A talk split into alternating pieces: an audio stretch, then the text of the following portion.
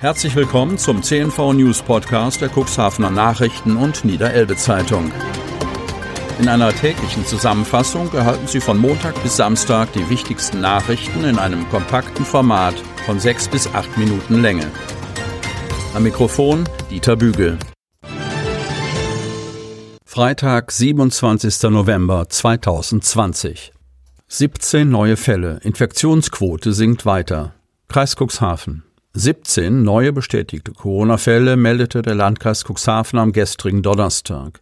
Die Infektionsquote, die Zahl der Corona-Infektionen in den vergangenen sieben Tagen pro 100.000 Einwohner, sinkt auf 45,38, da 26 Infektionen aus der Wertung fielen.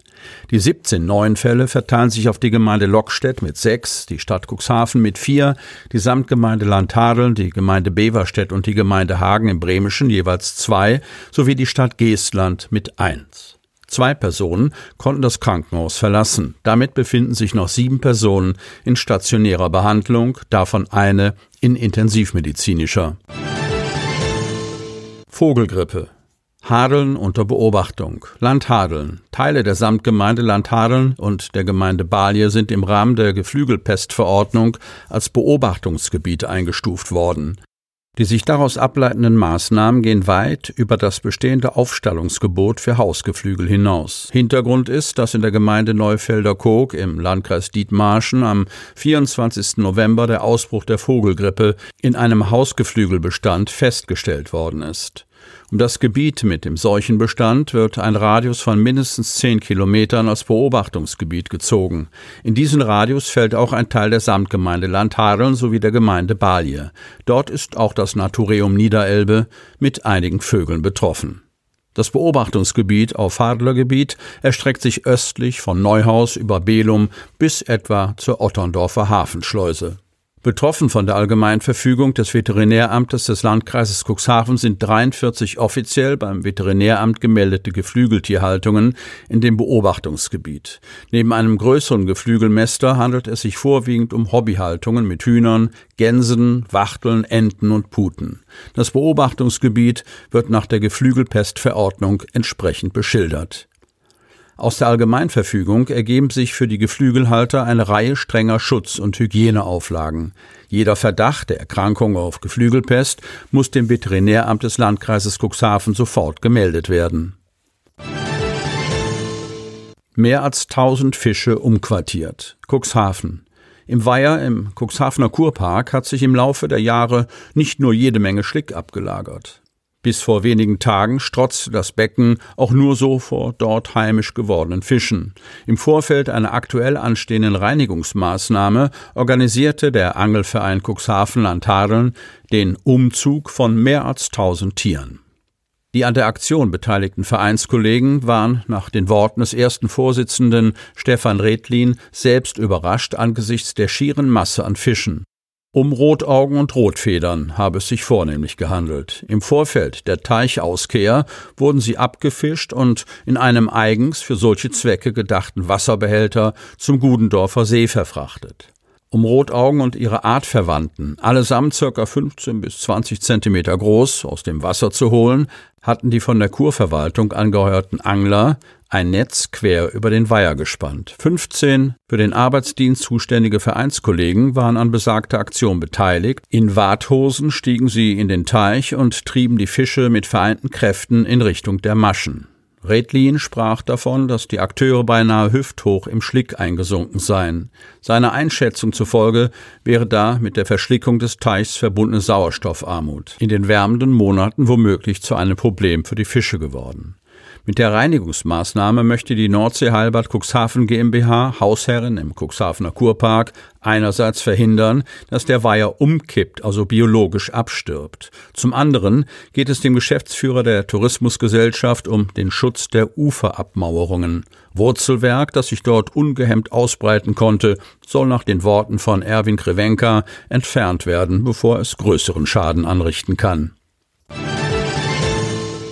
Katzenschutzverordnung soll Kastration von Tieren in der Samtgemeinde Hemmoor garantieren. Hemmoor.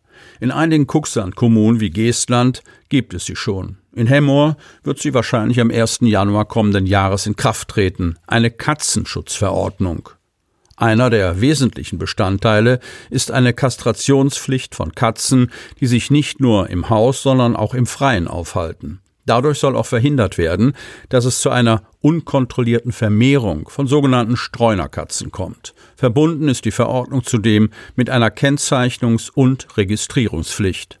Den Anstoß für diese Initiative hatten Tierschützerinnen gegeben, die sich intensiv um freilebende und oft verwahrloste Katzen kümmern, sie kastrieren lassen und entweder am Auffindeort aussetzen oder falls möglich vermitteln. Zugleich sorgen sie mit Spendengeldern dafür, dass kranke Katzen tierärztlich versorgt werden.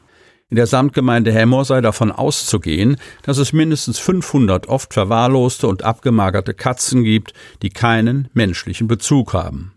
Die Kontrolle, ob sich Besitzer von Katzen, die auch Freigang haben, an die Kastrations-, Kennzeichnungs- und Registrierungspflicht ihrer Tiere halten, ist aus Sicht der Verwaltung problematisch und erfolgte nur anlassbezogen oder auf eine konkrete Anzeige. Vielmehr gehe es jedoch durch den Erlass der Verordnung um eine Sensibilisierung und Aufklärung der Menschen. Darauf setzt auch die niedersächsische Landesbeauftragte für Tierschutz Michaela Demrich. Katzenhalter in Privathaushalten sollten Verantwortung zeigen und ihre geschlechtsreifen Kater vor dem Freigang kastrieren lassen. Ich appelliere an jeden Katzenhalter, die eigene Katze auch zu chippen und bei Tasso e.V. oder Findefix e.V., den beiden Haustierregistern, registrieren zu lassen. So kann die Katze bei Verlust schnell wiedergefunden werden und entgeht dem schlimmen Schicksal einer Straßenkatze. In diesem Monat startete eine weitere Aktion des Landes zur kostenlosen Kastration von Streunerkatzen in Niedersachsen. Bis zum 14. Dezember wird die Kastration, Kennzeichnung und Registrierung von rund 4000 verwilderten Hauskatzen und Katern ermöglicht. Teilnehmen dürfen Tierschutzvereine, Tierheime und ehrenamtliche Betreuerinnen und Betreuer von kontrollierten Futterstellen. Marineflieger helfen Landkreis bei Kontaktverfolgung. Kreis Cuxhaven.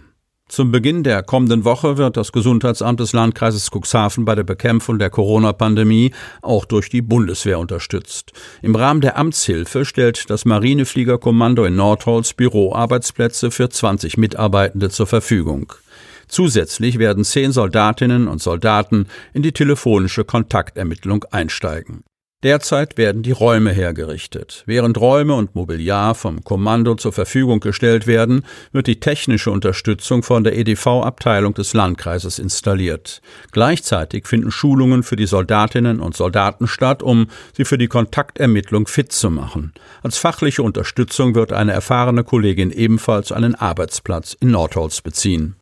Landrat Bielefeld. Auch wenn die Infektionszahlen im Landkreis Cuxhaven derzeit sinken, ist diese Unterstützung sehr dringend und wichtig. In den vergangenen Wochen konnte die Kontaktermittlung zwar aufrechterhalten werden, die damit verbundenen regelmäßigen Rückrufe bei den Betroffenen waren aber nicht zufriedenstellend möglich. Diese Situation können wir nun deutlich verbessern.